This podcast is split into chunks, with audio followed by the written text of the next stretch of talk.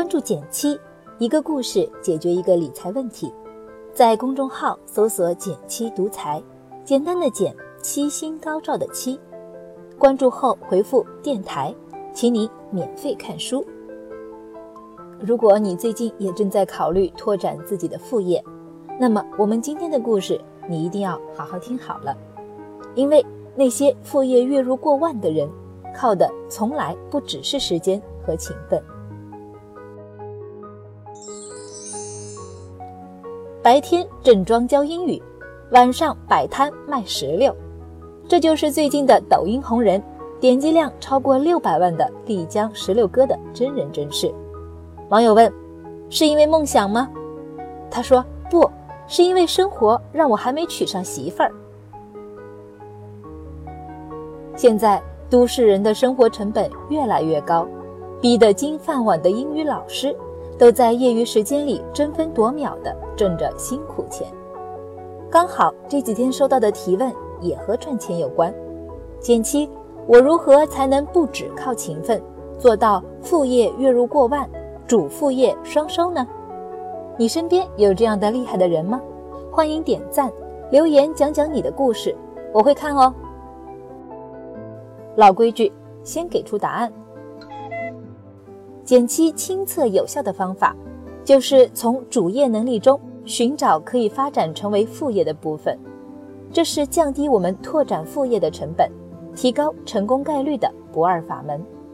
我自己就是通过这个方法走上理财科普教育的创业道路，并且做得还不错。我曾经在凌晨三点的上海虹桥机场打到一辆网约车。跟司机聊起他为何如此辛苦半夜接单时，他说：“年轻时有体力，多拼一下；年纪大了，应该就不必再吃这份苦了吧。”很多人面对副业望而却步，就是副业实在太花时间和精力了。大部分人上班就拼尽了全部力气，回到家更是恨不得倒床不起。真的存在留给普通人的做好主业还能兼顾副业的捷径之路吗？有，S 就是一位把自己打造成网红的网红经纪人。S 也是我的朋友。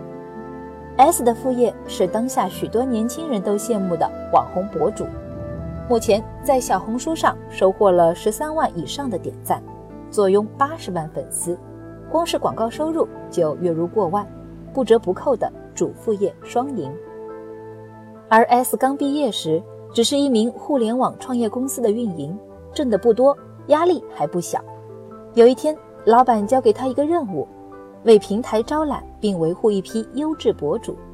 因为这个契机，S 开始接触各个社交平台的网红，并对网红经济产生了兴趣，发现原来还有这么一批人靠着吃喝玩乐、发自拍来赚钱养活自己。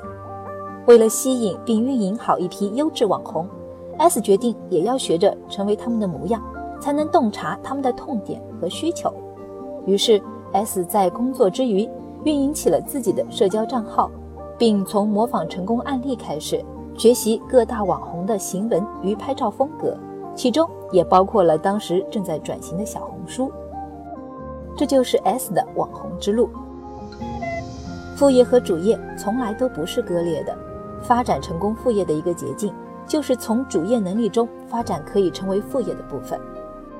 老板要求 S 为平台引入高质量的网红，而他自己也在这一过程中学习并成长了。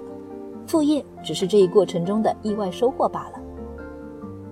S 成功了，那么你又如何找到主业工作里可以发展副业的部分呢？价值链。是使商品和服务具有附加价值的流程，从两元的苹果到二十元的罐头，涨价的过程就是价值链。三个步骤让你看清你的价值链：一、看清公司的价值链，别拘泥于本职工作，开阔视野，看清公司的商品或服务是经过哪些步骤最终到达客户手里的。二、找到自己的价值点，在公司价值链的各个步骤中。你承担的任务是什么呢？三人脉与资源，在价值最高、最关键的步骤，有意识的建立人际关系网络。我们每个人的时间和精力都是有限的，与其广撒网，不如深耕自己擅长的领域。当你具有了随时从主业中寻找副业的思维和意识，你反而发现主业副业进入了双赢的局面。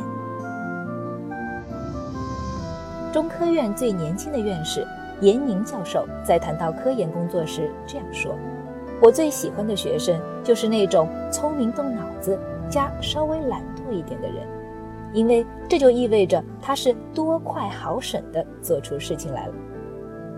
想要重新练就一门手艺或者技术的成本，不是每一个人都负担得起的，不如做一名懒惰的聪明人，试着充分开发自己的专长。”把主业上的能力作为开拓副业的踏板，副业月入过万，主副业双收的目标并非不可能。听过我们的故事之后，大家不妨从今天开始就分析一下，你工作的哪一部分有可能发展出副业。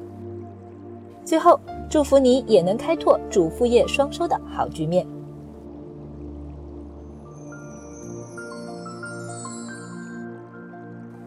好了。今天就到这里啦，右上角订阅电台，我知道明天还会遇见你。